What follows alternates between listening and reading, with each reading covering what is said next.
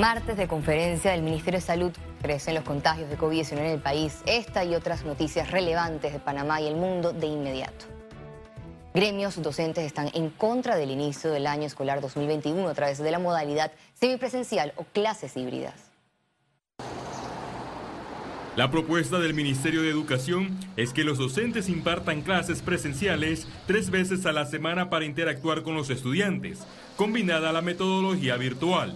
No es viable esta clases híbridas por el momento, por lo menos en el primer semestre del 2021, hasta que no haya una vacuna, hasta que no se garantice el tema de, de preservar la vida de los estudiantes. Los gremios de docentes apuestan a la modalidad de enseñanza a distancia para evitar contagios de la COVID-19. Hemos tenido reuniones con nuestros sectores y nadie va a mandarlo a, a los muchachos a las escuelas. Mire, es más, hay 1.700 escuelas, menos de 100 estudiantes. Nos avalamos el sistema de año escolar híbrido o mixto o presencial o como se le quiera llamar. El Meduca tendrá como desafío garantizar el servicio de agua en todos los planteles educativos y ubicar a más de 46 mil estudiantes que no se conectaron durante la pandemia. Yo eh, mantengo la posición y nosotros sabemos que, que, bueno, que a veces no podemos construir todo, pero para nosotros es sumamente importante que quede plasmado las dos modalidades. Pero, ¿cuál es la postura de los padres de familia? Hay muchos factores que hay que tomar en cuenta y pienso que no lo han hecho, porque no nos han tomado en cuenta nosotros para ver ese tema. Mira, el primero es cómo se va a trasladar el muchacho de su hogar al centro educativo. Hay un problema en el transporte colectivo, que es donde más hasta este momento se sabe que hay contagio de, del COVID. Según la Asociación de Profesores, se espera que el año lectivo 2021 sea desde el primero de marzo hasta el 17 de diciembre, con la conformación de 2.000 comités COVID-19 con toma de temperaturas, medidas de higiene y preparación de alimentos. Félix Antonio Chávez, Econius. El Ministerio de Salud anunció un nuevo toque de queda en la provincia de Panamá Oeste a partir del 4 de diciembre. Se ha tomado la decisión de implementar un toque de queda de 9 de la noche a 5 de la mañana todos los días. Y además se implementará una ley seca, o sea, se prohíbe la venta de licor en Panamá Oeste después de las 7 de la noche. Esto será hasta las 5 de la mañana de todos los días.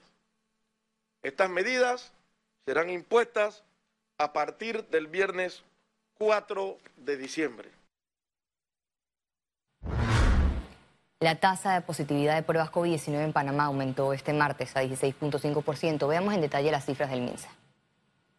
El reporte epidemiológico de este martes totalizó 167.311 casos acumulados de COVID-19. 1.505 sumaron nuevos contagios por coronavirus.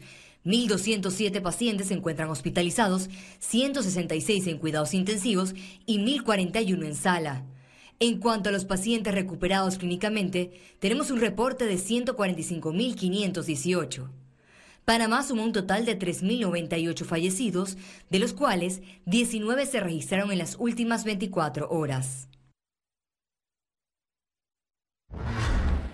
La Autoridad de Tránsito y Transporte Terrestre anunció una nueva prórroga para licencias y placas vencidas. La entidad informó que podrán circular con licencias de conducir y placa vencida hasta el 31 de diciembre del 2020. En el caso de las licencias vencidas, aplica en la prórroga todas aquellas con fecha de vencimiento desde marzo hasta noviembre del 2020. En cuanto a las placas, cabe mencionar que únicamente la de los meses de agosto, septiembre, octubre y noviembre podrán circular sin inconveniente en los próximos 30 días. El Tribunal Electoral otorgará a los ciudadanos que cumplan 70 años una cédula de identidad personal que tendrá vigencia indefinida, pero atención, deben esperar que el documento cumpla la fecha de vencimiento. El director nacional de cedulaciones, Gilberto Estrada, señaló durante una conferencia de prensa que en esta pandemia los más vulnerables son los adultos mayores, pero eso el Pleno emitió un decreto a fin de establecer la vigencia indefinida de la cédula de identidad personal en los ciudadanos mayores de 70 años. Este decreto, el 48, en su artículo 3, establece que todas las cédulas tendrán de ahora en adelante una vigencia de 15 años. Y esto es para los mayores de edad o los que llegan a la mayoría de edad o aquellos que tramiten algún eh, documento por vencimiento, deterioro, extravío, pérdida, robo, hurto. La plataforma Ágora en pocos días logró acumular más de 600 propuestas para el diálogo nacional cerrando brechas. Para formar parte del Pacto del Bicentenario con propuestas ciudadanas, los usuarios deberán ingresar a la dirección agora.gov.pa, seleccionar el idioma español o las tres lenguas nativas de Panamá, luego aplicar al registro con los datos personales y continuar con las recomendaciones. Por ahora hay más de 500 propuestas de la sección ciudadano, 10 en sociedad civil, 3 en academia, 2 instituciones y 5 para el ámbito político. Pero eso no es todo. Hay 38 propuestas para cerrar la brecha en el agro y la seguridad alimentaria, 124 en educación de calidad para el trabajo y la vida, 62 en salud y acceso y cobertura universal, 53 en generar una economía post-COVID-19, 106 para un Estado justo y ético, 21 para el acceso al agua, seguida por inclusión, biodiversidad, cultura y deporte. Las primeras solicitudes apuestan a adquirir el bachillerato internacional, erradicar la desigualdad, generación de energía eólica y mejorar la compra de medicamentos. El periodo para participar en la plataforma vence el 28 de febrero de 2021. Félix Antonio Chávez, Econius. Informe especial. Especialistas y autoridades analizaron la situación económica del país impactada por la pandemia. Para ello tenemos a nuestra periodista y compañera Ciara Morris que nos preparó un informe especial. Adelante, Ciara. Gracias, Valeria. Y es que la economía del país inició el año con una leve mejoría en su desempeño. Sin embargo, con la llegada del COVID-19 en marzo, ahora la realidad es otra. Caída en cifras e incertidumbre en los diferentes sectores. Iniciamos realizando un análisis de las fortalezas y debilidades de la economía en Panamá. Para el Banco Interamericano de Desarrollo, Panamá será uno de los países más afectados por la pandemia en la región, con una caída del Producto Interno Bruto del 9%. También es cierto que se espera una recuperación más rápida en el caso de Panamá, aunque no va a ser rápida, pero va a ser más rápida en el caso de Panamá que en el caso de otros países de la región.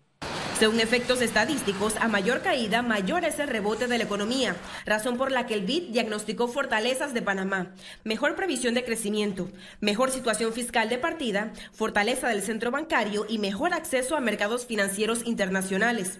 Mientras que los riesgos que podrían empeorar la situación si no se les presta atención, citó situación de la caja del Seguro Social, perfil amortización de deuda, inclusión en listas GAFI y situación social. Ahora, eh, que tiene también eh, retos, desafíos de cara al futuro, sin duda. Ya los tenía antes y voy a enumerarte lo que para nosotros consideramos los cuatro fundamentales. Uno, que Panamá ya se veía antes de la pandemia que necesitaba nuevos motores de crecimiento. Otros desafíos que identificó el BID son mejorar la gestión pública, calidad del sistema educativo y cohesión social. Economistas coincidieron que el confinamiento y falta de planificación del gobierno provocó caída de la actividad productiva, lo que afectó al sistema financiero, la sostenibilidad fiscal y la situación social. Y a eso le agregamos las proyecciones que teníamos para este año de un 4%, eso, la caída, estamos hablando de un, de un 14 a un 15% negativo. O sea, aquí debe discutirse sobre cómo recuperamos la economía, cómo resolvemos el problema del seguro social, que es inmediato, y tres, cómo elaboramos una constituyente para cambiar y tener una nueva constitución. Y se le suma el fuerte impacto sobre el empleo. Se acerca un 2021 con incertidumbre y sin pronósticos de la situación laboral en el país. Con solo 97 mil contratos reactivados de 280 mil suspendidos, analizan extender suspensión de contratos y jornadas reducidas desde enero. Hemos establecido claramente que cada una de las decisiones las hemos hecho en nuestro papel de balanza entre el sector empresario y el sector de los trabajadores, sin perder de vista que nosotros tenemos que garantizar las plazas de trabajo, pero que también tenemos que garantizar la supervivencia de nuestras empresas a nivel nacional. También pronostican deterioro de las proyecciones fiscales. Los ingresos tributarios en 2020 cayeron a 3.800 millones de dólares. Sin embargo, esperan mejoría en 2021 con 4.200 millones de dólares. La fecha contra presupuesto, pudiésemos decir que tenemos un alrededor de un 35.4% en negativo, es decir, que eh, tenemos eh, de este año. Comparado al, año 2019 sería un 31.82%. Si te hablo en números, en cifras, sería alrededor de 2.200 millones de dólares que se tiene actualmente en déficit y en relación comparado con el presupuesto del año 2019 lo eh, logrado en el año 2019 sería alrededor de 1.800 millones de dólares a la fecha. Pese a estas cifras, mantienen optimismo para el 2021. Nosotros no tenemos pensado en aumento de impuestos. Creemos que con los impuestos que tenemos podemos hacer lo necesario, pero depende mucho no solamente de la capacidad de la DGI, sino también de los contribuyentes de hacer las cosas correctamente. En el primer trimestre de 2020, el desempeño de la economía panameña incrementó 0.4%, medido a través del Producto Interno Bruto. Ocho meses después, la radiografía del país es otra, producto de la pandemia, razón por la que empresarios exigen una estrategia de reactivación y celeridad. El objetivo, y el objetivo definitivamente es uno, el, eh, mantener sano al país, que es fundamental, pero al mismo tiempo, desde, además del tema de, de salud, es el tema de la salud económica para poder preservar empleos. Como lo vieron, Panamá tiene grandes desafíos para reactivar su economía y que no empeoren las consecuencias en la población. Y para el futuro quedan preguntas por parte de empresarios y economistas. ¿Qué va a pasar con la moratoria bancaria a partir del junio 2021? ¿Hasta cuándo la flexibilidad regulatoria? ¿Y cuándo realizarán cambios institucionales que mejoren los trámites? El país sigue a la espera de respuestas. Economía. La Cámara de Comercio de Panamá explicó los beneficios de crear nuevas empresas ahora en el proceso de reactivación económica del país.